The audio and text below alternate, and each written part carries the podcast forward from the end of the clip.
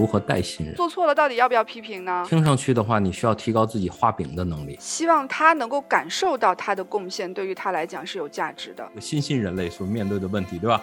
张三李四王五，他是不是工作更愉悦？进入了一个传奇，自己在传奇之中，自豪感，你知道，觉得我高级，你知道吗？我的后背是可以留给他的这种感觉。我承认企业在追求商业价值，那 so what 呢？大多数情况下，企业的价值观是 CEO 的价值观。这个东西服务大自然，是吧？讲的人是如此之散发光芒，让我们的程序员们快快乐乐的准时下班。听君一席话，如听一席话。我怎么找寻我的内在的平静，我的内在价值？另外一个角度，这是一种浮现式意义。是。别人认可才是有意义。你们要改变，你们要做对事儿。上图，我们的行动远远的五倍、十倍的高于我们的思考密度。是的，问题开始变得复杂起来了。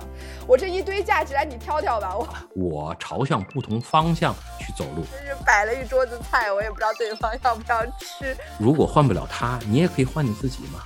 你能不能挣到钱吗？你会绝望吗？你就跟别人卷呗，就拼呗。用卷的手段是无论如何都离不开这个卷的这个游戏。那你为什么一开始不把一些人重要放进来呢？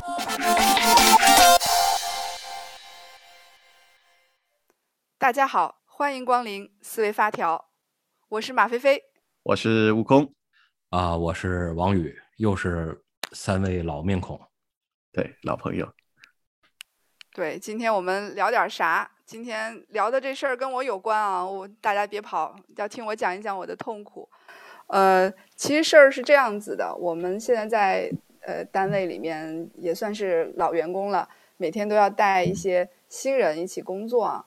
然后带新人的过程中呢，我就会发现我们现在职场里面的九零后，呃，甚至是已经到零零后了，大家的这个。自我意识觉醒都是比较充分的。怎么说呢？就是对于我想要什么，我的价值感是什么，呃，我这件这个工作对我来说意味着什么，这个角度的问题的思考都是比较充分的。呃，那么在事实上工作中呢，你会发现，其实作为职场新人来讲啊，想要立刻的上手把工作做好，包括说立刻的识别到。我们的这个工作本身的价值和意义啊，在这种事情上来讲，其实没那么容易的啊。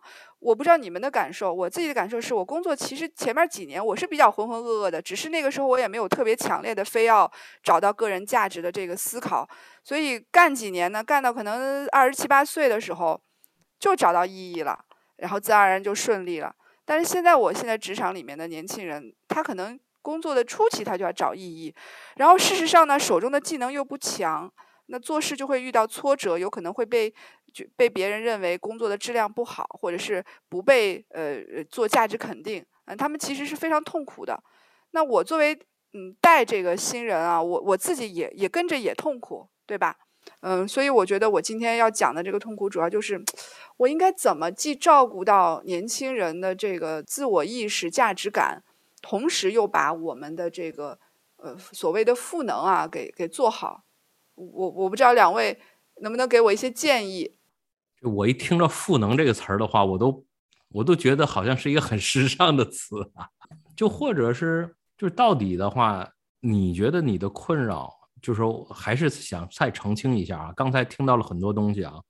听到了，你说你二十七八岁的时候觉得 OK，对吧？然后现在这个呃年轻人的话有一些情况，然后你有一些困扰，那再非常简单的去说一下你的困扰的话，那是是什么呢？简单来说，当然是希望大家都很开心喽。就是我希望我们这个职场的年轻人保留他对这个自我意识、价值感的追求，同时又尽快的去学到一些技能。我我并不希望像我在最早工作的时候经历的那一切，就是我们我不知道你们啊，我我是肯定是被领导骂过的，呃，写写的东西有问题，做的数据有错误，可能写的代码不符合这个格式啊，你这个变量命名命错了，当然有一些是工程上要求必须要做对的，不能随意发挥，但这些实际上是都是被骂过的，我我并不希望。我也不，我觉得现在年轻人他也不是特别接受这种形式。那么在这种情况下，好像有的时候还挺难的。比如做错了，到底要不要批评呢？批评了，然后会不会受挫呢？自尊心会不会受影响啊？我也顾虑也蛮多。我感觉听起来就是是一个新时代下面挑战下的一个课题，就是现在带新人，他是不是非得要就是批评他，然后搞得他没有自尊心的这样的一个状态，让他能够成长起来？有没有一些新的方式能够去让他们更快，然后在这一种有价值肯定、有尊严的 这样子的？状态里面逐渐能够成长起来，我不知道是不是在谈论这种新的变化、新的这种挑战的感觉。这块儿肯定还是我觉得是涉及到的，因为我我不知道你们感觉啊，我是觉得，呃，很多有才华的年轻人，他往往会更敏感一些，所以如果我们遇到了。潜力股遇到了种子，对吧？还你还是希望他更愉悦的去做，但是现实很多工作它就是非常的痛苦的。我我们可以看到，现在有一些爸爸妈妈带小朋友做 算术，是吧？一加一等于二，三加五等于几？做题过过程中血压会高，为什么？有些有些那个基本的东西你是要过关的，但是你要过关，你就要付出。付出这个努力，那到底这个过程你会不会压抑了他的这个状态呢？就我特别的矛盾这一点。听上去好像好几个问题啊，当然其中有一个问题的话，当然悟空刚才说了有一个问题的一个角度嘛。那我听到的一个问题角度的话，就如何带新人，怎么能够让他更快的去贡献、发挥自己的力量，或者是让他跟上这个企业的这种。节奏感吧，对，一方面是希望能调动他的这个贡献，另外一方面是希望他能够感受到他的贡献对于他来讲是有价值的，就是我觉得是一个双向的一个一个过程。但是价值这个事儿，说真的不是想出来的，我个人觉得他不是想出来的，不是说我我我啥也不干，然后我能想清楚我要干，因为我是一个项目助理，然后我可以我的价值在哪里。他还真不是这么一个事儿，有可能你是干一干，你才会逐渐发现到有价值。我我希望年轻人他做一些把手弄脏的一些事儿，那你就不要介意这个手是脏的，对吧？你就可能要放放弃掉一些内心的声音。听上去的话，你需要提高自己画饼的能力。你是说画大饼可以吃的大饼吗？就是说你起码得 telling story。这个我突然想起一个故事啊，这个故事是呃好几年前，因为我喜欢喝咖啡嘛。也就是说，在星巴克的话，我之前的话在星巴克里待着，时间长了的话，星巴克的他们这些人的话都叫伙伴嘛。这些伙伴的话过来给我拿了一杯这个需要品尝的一个新的咖啡，说：“哎，王先生，都知道我姓王了啊，就是说您尝尝这个咖啡。”哎，我就一边跟他聊了起来，然后聊着聊着，我们就聊到了，他说：“哎，王先生，你知道吗？你看我们这个店的周围的这个每一块砖。”就是在墙上贴着这些砖啊，它并不是一整面墙上的一种半成品贴上去的，它是一块一块的话贴上去的。那我就很惊讶，我就说，我就说你作为一个星巴克的一个员工，对吧？你难道参与到装修的过程了吗？他说没有，就说我就是没参加到装修的过程，但是我在。岗前的培训的时候，我们这个故事的话是这么告诉我们了。这个东西就让我的话非常的有感觉啊，是什么呢？因为你必须得是告诉其他人，你这个东西的意义在什么地方，这个故事是什么。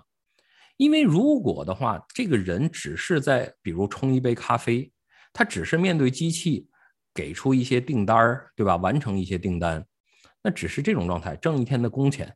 但如果说他告诉他一些故事，包括这个屋子是怎么回事儿，这个设计师是怎么样的变化，呃，比如每一块砖的话是怎么贴到墙上的，那这样的话，员工的话就不觉得不觉得自己是一个所谓的一个普通工作，他就每个人都会觉得自己进入了一个传奇，自己在传奇之中，在传奇之中的话，他就能够去发挥。这种自豪感，你知道，觉得我高级，你知道吗？那这种感觉的话，是每个人都需要的。只不过，可能现在刚才你说的这个东西是一个新兴人类所面对的问题，对吧？但是老儿的话，他他以前他工作的时候，他也要感觉这种高级感。只不过这种高级感是通过别的一些方式的话，去给到大家的。对，这是我突然想到的一个故事，就是你一定要说出故事，讲出故事，让大家进入到传奇之中。对的。所以这个饼，其实你讲的这个饼就是一个传奇，而这个传奇可能对于所有人来讲是可以形成价值上的影响力的。你刚才讲的时候，我我我突然意识到，我最近就是跟我的这个。同同事们分享故事，我分享了一个，呃，他直接领导的一个故事，就是我们这个直接领导他一直在带领团队去做质量建设啊，包括做转型的工作。然后有一天我们俩在沟通方案的时候，讲着讲着，我会发现，呃，我对面的这个领导他开始哽咽了。那为什么哽咽呢？因为他做流程建设，流程建设影响的是呃成百上千的工程师。如果这个流程建设过程中，有一些东西是未经严肃的探讨的，那么在工程师的日常的生工作过程中，有可能就会形成等待、停滞或者扯皮，而这些东西会极大的影响工程师的工作效率和心情。所以，当他跟我讨论流程的时候，他心里的那个意向、景象，其实是工程师每一天工作的愉悦度、顺畅度。他一想到这个，他就觉得责任重大。他就觉得，如果我们没有做好，或者说我们已经有些东西没有做好做对了，这个影响面很大，他就产产生了强烈的共情心，然后开始哽咽，快要掉眼泪。呃，我把这个故事分享给我我们这个我们这个敏捷团队里的这个年轻人啊，试图想让他去理解为什么我们讲要深入到业务中，要去体恤每一个程序员他们真正着急的点。我我在想，可能我们我无意识中在做了，是不是就是我们讲的这个构建一个 legend 的这么一个一个事情？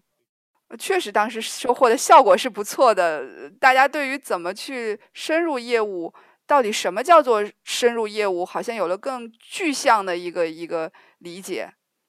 对，而且你刚才在讲这个故事的时候。我其实眼泪的话都在我的眼眶里头去打转，也就是说，如果在这个时候的话，那你在说到一些能够让我非常共鸣的一些话，就比如说，任何一个让程序员的话，这个工作效率没有提高，或者他的工作激情没有，或者你遇到了一些阻碍，你作为一个具体的一个工程人员、工程师人员，那你都有责任，而且有义务，而且我去请求你们的反馈。那这样的话，你你会觉得别人会不会给你反馈，或者是别人遇到问题会不会找你帮忙？他们会的，而且他们都会觉得，他们并不是在执行一些冰冷的制度，他们是在去用关系，用彼此的这种强大的连接，去构建、去创造出一些奇妙的事情。其实听到这个的时候，我也是有一些有一些感受的。你像在做这种流程里面，他。他其实把这样这样的一个前因后果逻辑还有它的影响面有够阐释出来之后，他能在脑海里面产生这种画面感。所以我觉得，就是如果我的团队里面也有一个这么替我们着想的这个 leader，我觉得我我好感动。我就觉得我的后背是可以留给他的这种感觉，是是是是这样子。然后我们原来团队里面也也也尝试过去做这样的一些事情。就是有的时候会觉得，哎呀，说这些干嘛呢？反正你们做你们该做的，我们做我们该该该做的，我们就你们就执行就好了。但做一段时间，你就会发现，嗯，会有一种空虚感，就是连接不到的感觉，就是你做的事情和他们想要的东西并没有去在某一个层面上面一致，所以后面才开始去转向，就是说。那我们现在要做的这种长远的一些目标，还有自己的一些目标，一定要去做这种校准和对齐，然后大家能够看到这个目标，即便这个目标它有的是新人吧，或者应届生，他不一定能够听得明白，但是你会有一种力量去牵引他，在这个牵引的过程之中，嗯，逐渐的会能找到更多的一个话题，所以我是觉得这个里面是有力量在。不知道菲菲的话，就是说我我在悟空讲的这个故事中有突然间有一个理解，就是。我们在追求价值的时候，我们事实上应该追求的是什么？就是包括为什么刚才那个故事，呃，我当时自己也有也有强烈的共鸣啊。就是刚才王宇也说，他也感觉到共鸣了。我我在想，我们是不是追求的应该是跟人有关的价值？我我我承认企业在追求商业价值，企业的商业价值可能是服务于社会上的一些群体的，同时可能创造一些经济效益。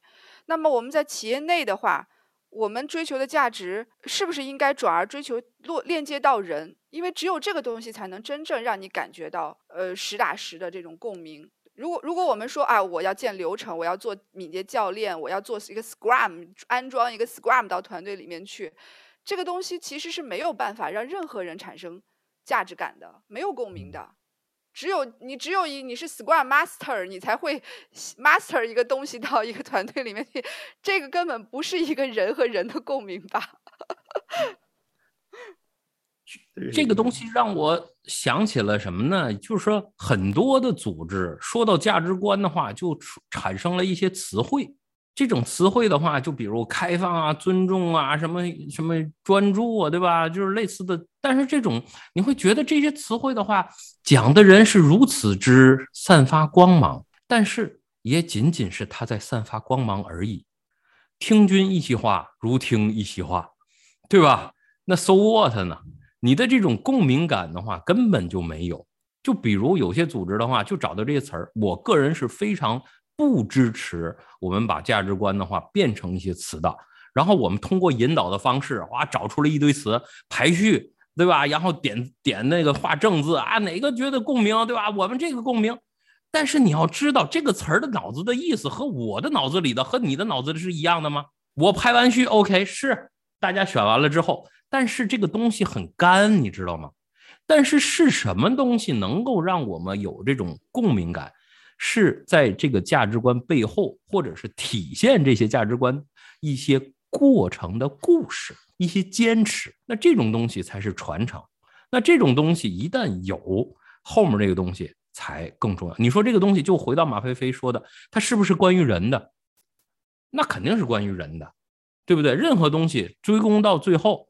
肯定要服务人，对吧？你你你不能说 这个东西服务大自然是吧？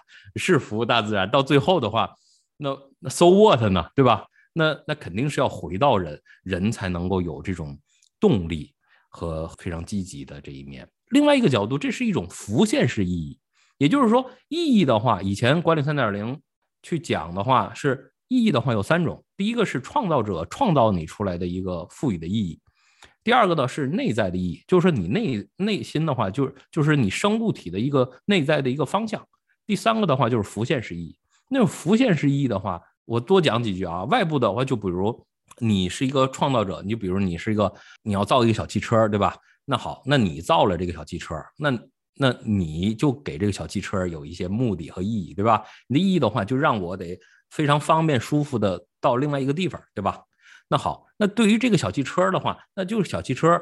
当然，这可能不是一个生物体啊。如果是生物体的话，它就想自己的存在繁衍下去，这就是生物体的一个自动自然的趋势。那什么是浮现式意义呢？那浮现式意义的话，就比如是一个孩子的话，他想成为一个公主，想成为一个科学家，那这个东西就是浮现式意义。那这种东西就用我们刚才所说的故事的话，就。比较自然一些吧。哇，我好震撼！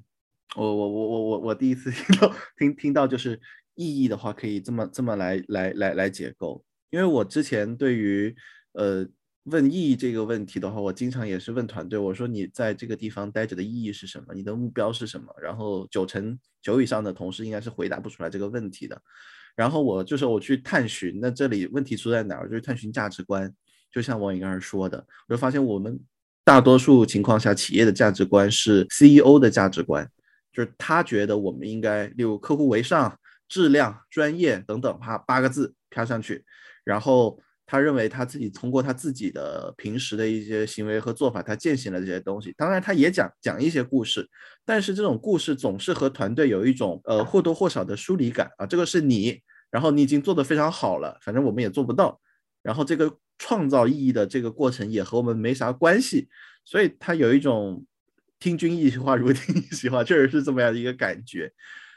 然后我在听到你说把这个东西可以分成创造者，还有自己内在和浮现的时候，我觉得这个脉络瞬间的清晰了起来。原来可能会执着的想要说，你得自己给自己找一些意义。但是我觉得我对浮现式的这个意义特别的共鸣，就是你可以在和他共事的一些小细节上面，例如说，哎，今天我们什么样的事情让我们感觉如此的好，可能是尊重，可能是我们在一起探索的一些东西，这些都是在过程中生发出来的。我们可以把它编成一个价值观类的一些故事，然后这个故事就写到我们自己的一个这种笔记里面去。我觉得这个就是浮现出来的东西，我觉得哦，感觉特别好。我也感觉很好。我我觉得我稍微稍微沿着这个点再稍微讲一讲。呃，因为我们现在企业所在的这个企业和这个小团队里面啊，我们也也会去做这个呃，leader 会带着我们去做一些价值观的。刷新，然后希望用一些抽象的词汇，呃，再把大家给链接起来啊。当然，我们的过程是比较符，我觉得是比较符合一些尊重人的一个原则的。比如说，大家通过一些案例啊，去呃，先去具象化，再抽象化啊，避免说落入到空洞中。但是我我的刚才王宇给的这个这个管明管理三点零的这个框架，让我意识到这一部分的意义还是太多的是只照顾到了。创造性的这一面的，对于内在的和浮现这一块儿是没有特别的去照顾到。那么，我我的理解是，内在意义和浮现的意义，它事实上要解决的问题是，嗯，外在的价值是整体对外的体现。那么，我内心的平衡，对于个体来讲，我在内心的平衡上，我要找的东西，以及我在跟别人工作过程中互动的时候，这一块是。其实是也要照顾到的，因为毕竟外在的那个价值离离我们是有点远，我觉得是有点远。那么，我我现在具体就说带带新人干活啊，那他对于一个呃，比如说项目助理也好，还是我去做一个敏捷教练也好，我到底应该干什么？这个外在价值你说的再多，赋予他的利益说的再多，他也很难在日常工作中体验到。比如说，我们都讲我们要以客户为中心。那我做一个项目助理，我怎么以客户为中心？是是，只要客，我的客户到底是谁？我的客户到底是企业对外的市场客户，还是内部的这些同事们是我的客户？那同事们说的东西我都做了，就叫以客户为中心吗？所以这个本身是很难链接的。倒不如说你在工作中，你有没有让我们的程序员们快快乐乐的准时下班？哎，这个意义好像更容易在体现，或者是我们在日常的沟通过程中，他感受感受到了尊重别人和被尊重，对于个人来讲的这个这种幸福感。我我我刚才对这一点是有比较深的体验的。有可能我们回去的话，我会更多的去关注这个内在的内在的部分啊，内在价值部分。马飞飞说到这儿，我突然又想到一个东西是什么呢？我们太容易关注大的东西了。也就是说，这个社会有一种趋势的话，就告诉你：OK，你有辆车你就怎么样，你有套房就怎么样，你有十套房就怎么样，对吧？那这种东西，很多东西，或者是你把这个芯片这个事儿，呃，去解决了啊，你这个厉害，对不对？你五 G 对吧？有人工智能你就厉害，对吧？那我们太多太多的这个。宣传或者是这个倾向性的话，都是让大家关注大的事情，寻找大的意义。但是咱退后一步来讲，我作为一个扫地的人，我把这块地的话扫干净了，它有没有意义？它也有意义，对不对？我打的扮的稍微整整齐齐的，或者是那让外面的人看到我的话，不觉得就是我是一个疯子，对吧？觉得这个人很干净，那也有点意义。对吧？那这些小的意义的话，其实我们太就是有的时候太忽略了。那恰恰是这种忽略的话，因为现在的就像回到你这个年轻人，因为你可能要带年轻人，但是年轻人其实你要告诉他这些东西的，他也是能够理解的。他其实并不觉得很多大的东西可能都会特别到位，但是你跟他说这些细节的东西，他也会有一些共鸣。因为做一件事儿，他就是得需要一点儿一点儿的。去做这个地方，说实话，我是存疑啊。我的，我把我的疑惑拿出来，就是内在的意义。比如说扫地，扫完了这个意义，有的时候它不如外在意义更对你的这个嘉许赞赏来的更有力量。呃，我讲的这个有的时候是指的常态来看，我觉得大家都能理解啊。呃，你你我们的教育体系培养出来的年轻人是，你考试考一百分，你是一个比较好的状态，而不是你自己认为，哎，我上次考九十五，这次考九十八，我我觉得我自己很强了。这个社会评价体系倾向于是别人认可才是有意义。所以我我为什么讲这一点，是因为我我我们这个敏捷团队里的年轻人，他就是这样子的。不管他自己干的怎么样，如果没有人赞许他，他是很难得到内心的平平和平静的。换句话说，这个问题我想我想问的是什么？就是我们怎么去说让一个人或者让我们自己建立一个对自己的认可？这一点其实挺难的。而而外在的条件又外在的意义又离我那那么远，是吧？什么面什么以客户为中心啦，什么引领 IT 引领业务啦，这个东西离我好远。然后也没有人表扬我，那我 怎么找寻我的内在的平静，我的内在价？听听着有点像那个萨古鲁讲的这个内在工程的这种感觉，就是我们在外在上面设置了非常多的方法，例如说能力的培养，这个价值观上面的这种培养，然后认可的这种体系。但是从内在来讲的话，我们是否能够认可自己，觉察到自己的一些进步的一些方式，我们有一点拘促的这种感觉。想到这个东西，是的，问题开始变得复杂起来了。外在意义是很容易定义的，但是要想引起共鸣，就还需要这个个体他自己要觉得这事儿跟我自己有关，对吧？我对人的话，虽然有的时候我说我是一个专业教练，但我对改变人的话异常的悲观。这种异常悲观的话，就是说他其实他原来的这种思维体系、思维惯性的话，或者是对事物的判断的逻辑。对吧？他认为在意的这些东西，你其实是很难去撼动他，你只能够用咱们上期的话讲，你只能去寻找裂缝去加以影响，对吧？那如果是这样的话，其实你选到一合适的人更重要，因为成年人的话只能被筛选，不能被教育。很多人的话，虽然说他他已经思想上已经逐渐僵化了，已经变成了一个成年人了。虽然说他某些方面他还并不一定是成年人啊，那所以作为企业，企业的话花我们组织花了很多时间去平衡，去尝试的去平衡这些人员造成的负面作用。就比如，就我想举个例子的话，就是你平常吃一堆让你自己浑浑噩噩的一些东西，比如吃了一堆面，对吧？吃了一堆，然后你的脑子的话根本就动不了了。那这时候呢，你下午又得上班，对吧？又得需要去让你的大脑去工作起来。这时候的你怎么办？你就需要去买杯咖啡，去让自己的大脑的话刺激一下。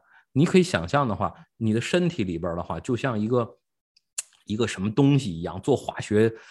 作用的一个容器，一会儿在左面，一会儿又跑到右面，对吧？左面是你吃的这些乱七八糟的，让你昏昏沉沉的东西；右面的话是一种刺激，是一种让你这种刺激。这也就是回到我们的公司的这些员工上，对吧？我们不花精力去招聘那些真正的话去非常到位的人员，呃，可能放进来一些人，对吧？放进完了之后，我们又要需要去转型，花更大的精力去让他们，你们要改变，你们要做对事儿。那你为什么一开始不把一些人重要放进来呢？所以我在天津那个那个有在支持的一个公司的话，我在做的一件事的话就是招聘。你就一定要把靠谱的人放进来，你知道吗？哪怕我们不着急放，我们不不要着急，因为有的时候是很多资本的东西推动这个公司必须以什么样的速度往前跑，你知道？但这种东西有的时候是不利于一个一个生态建立的，有的时候是一个反反生态系统的。所以的话，我更天津那公司更不着急去，就是说，如果我们这个月招不着一两个人，那我们就下个月招。我们没有硬性指标，但是进一个人就得是一个人。我觉得这里就讲到一个关键点了，我超级有共鸣。就是我们又把企业转型这件事儿拉起来一起看啊，就是企业为什么我们觉得现在我们在呃这个组织里面有一些人员他是看上去不适配的，那是因为企业在过去长期它的经营方向是更倾向于。一个命令啊，行动啊，这种，呃，一个状态。那么他招聘的雇员，他肯定会筛选这种服从性高、哎，执行力强、呃，不需要太多的创新思维。那么一方面来看，从企业角度来看，它面临转型的话，它会需要一些新型的工作者，但是它又在原来的惯性的路径上前进，对吧？人员招聘，还有企业的规则，大家的互动的这个形式，对吧？这这个运作的模式都是更僵化的，想要去往更好的方向去转变。另外一方面就是你能招到的市场上的年轻人，他是在一个自我意识、价值观更觉醒的。状态下来到企业，年轻人他也不适应，啊，我觉得是两个角度，就年轻人也不适应。但是从我们身在其中的工作者，我们能感觉到说，哎，这样的年轻人是其实是面向未来的，我们不能让这些人跑跑掉，对吧？如果你的管理手段还是那么僵化，年轻人会去什么？为什么大家要去大厂，要去互联网公司？你你我们都很清楚，是吧？大厂能提供什么？互联网公司能提供什么？舒适的工作环境啊，那腾讯那个大楼大家应该都进去过吧？就是一大面攀岩墙。我像我喜欢健身，里面那个健身房器械好的不得了，还有教练免费指导你。这个东西本身体现了一个面向年轻人的更多的追求生活工作平衡、自我价值实现，就很是很适应年轻人的价值导向的。所以我我刚才举这个例子，就是想说明。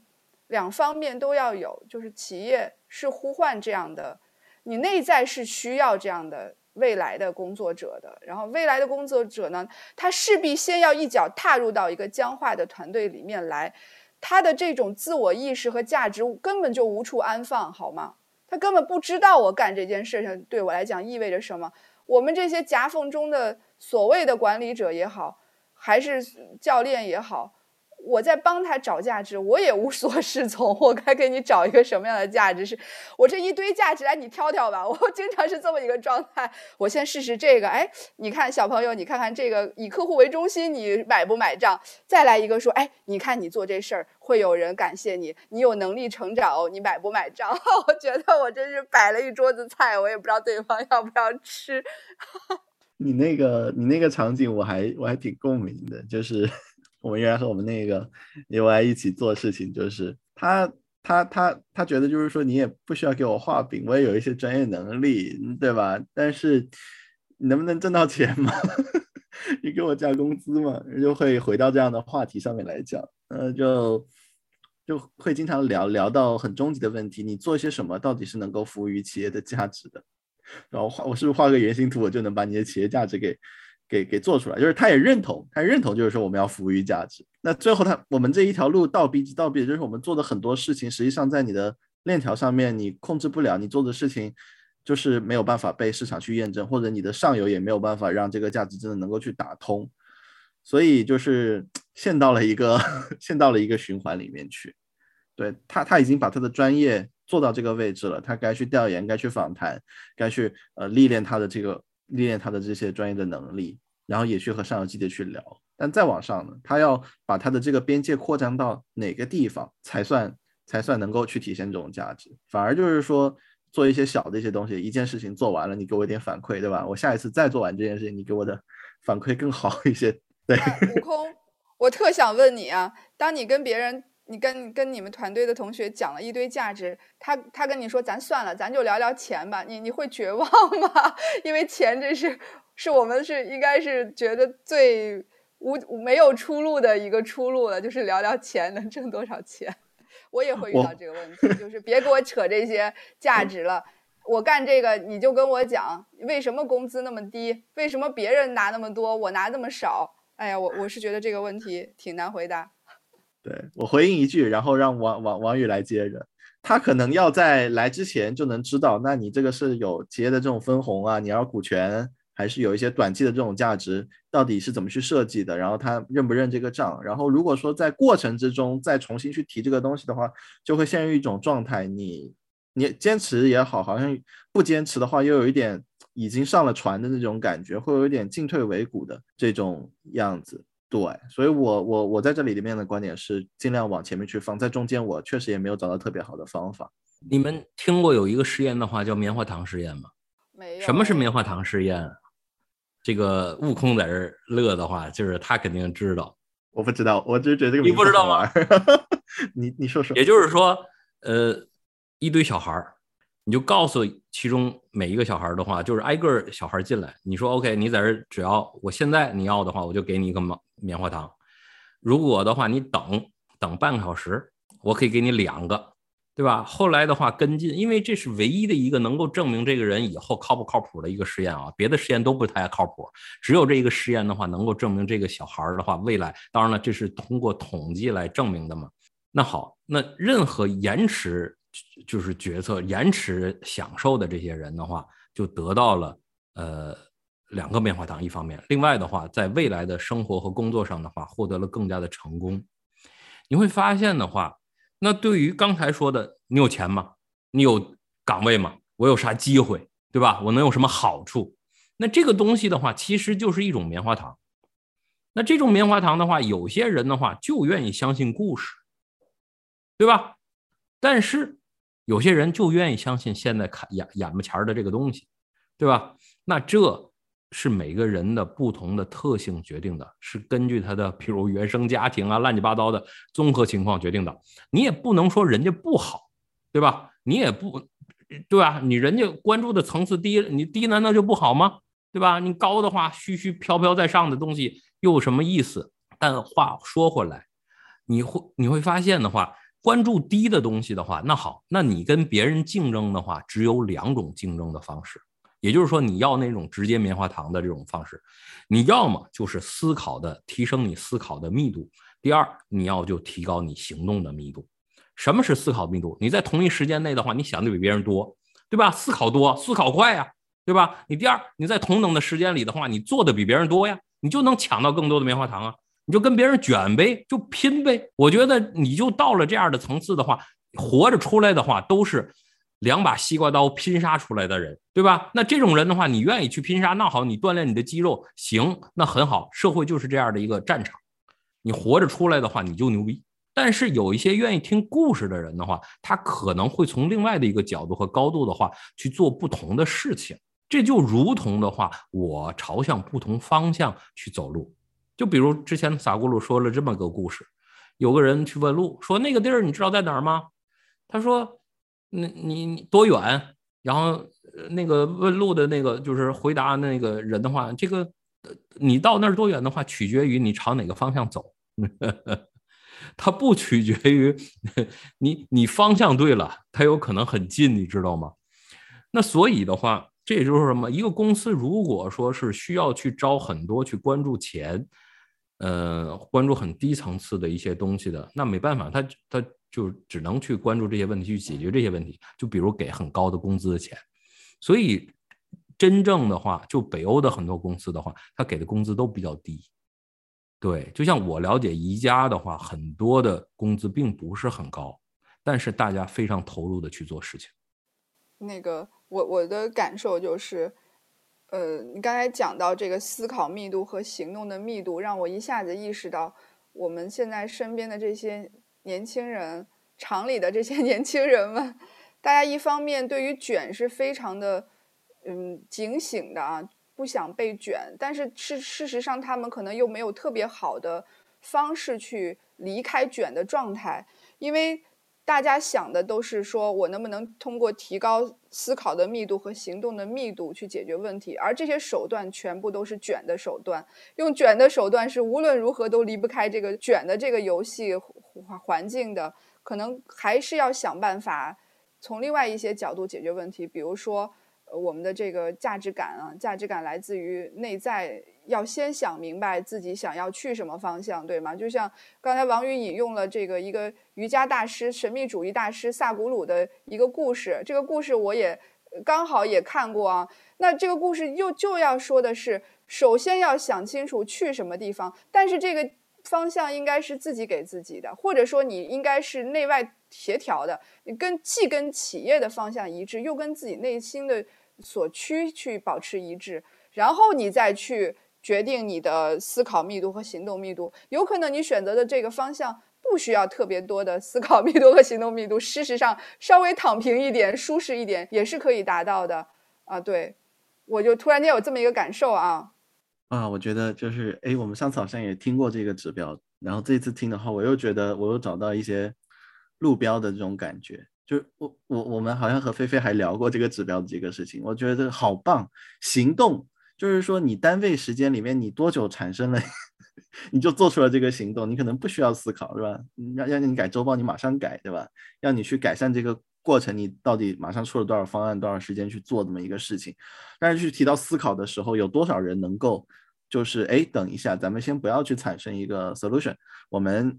想一想这个里面目的是什么，动机是什么？为什么去做？为什么要去做这种改变？到底去找到什么样的缝隙才是更强的？我我脑海里面出现了一张一个一个画面，就是可能会有一个柱状图，我们的行动远远的五倍十倍的高于我们的思考密度。然后你用它去看全是一个团队的话，你会发现这个团队 都在埋头干活，对？就像某橙色企业是吧？你你要先跑起来，对吧？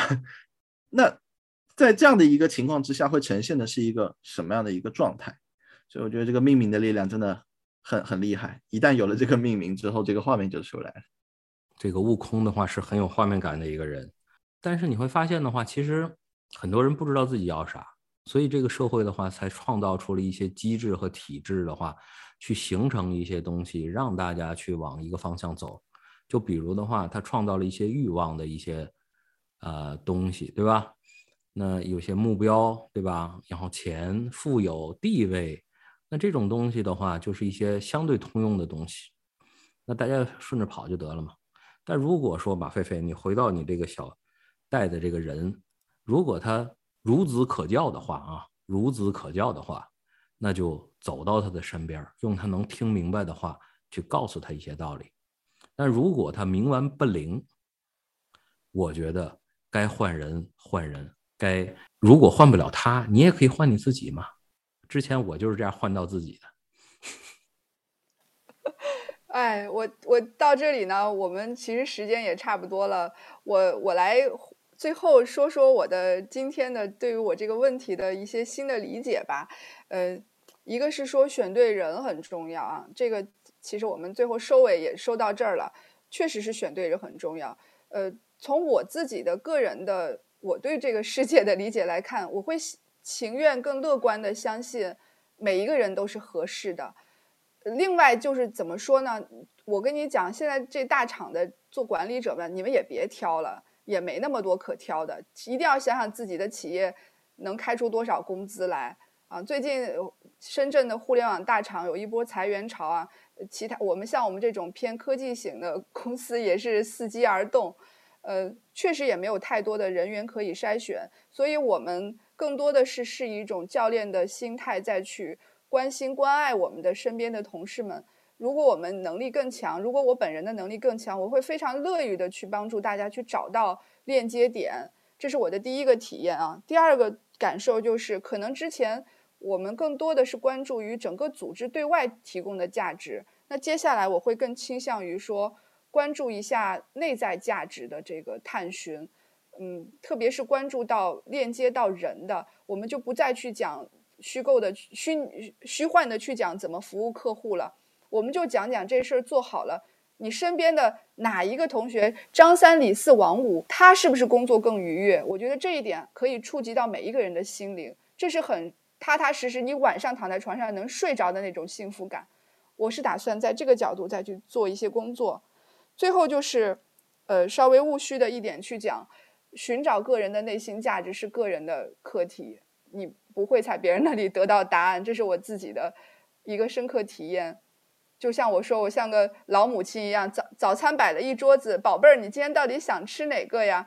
但是你自己就不知道自己想吃什么，所以你看看油条鸡蛋也觉得不行，培根火腿也觉得不行，嗯，那么真正要回答这个问题的应该是自己吧。我们每一个人自己到底想要做什么？看看悟空有什么礼物要送给大家吗？悟空来送一些礼物的话，就是我觉得是可以大家去关注一下自己平时思考和行动的这个频率，这是我今天非常共鸣的这样的一点。然后当你看到自己的这样的一个状态的时候，呃，就是我们从教练的角度去去讲的话，我们如何在行动上面能给更多的一些支持？我们自己可能是思考的更多的一个状态了，对。然后去找到找到这种缝隙，也是是这种用力的这种缝隙，就是我觉得今天可以给到大家的一些小的 tips。对我最后再说一句，就是远离不靠谱的人。没错，远离不靠谱的人。远离不靠谱的人。好，那我们今天的时间也差不多啦，我们下一次节目再见，好，好再见下。次节目见，拜拜。再见，拜拜。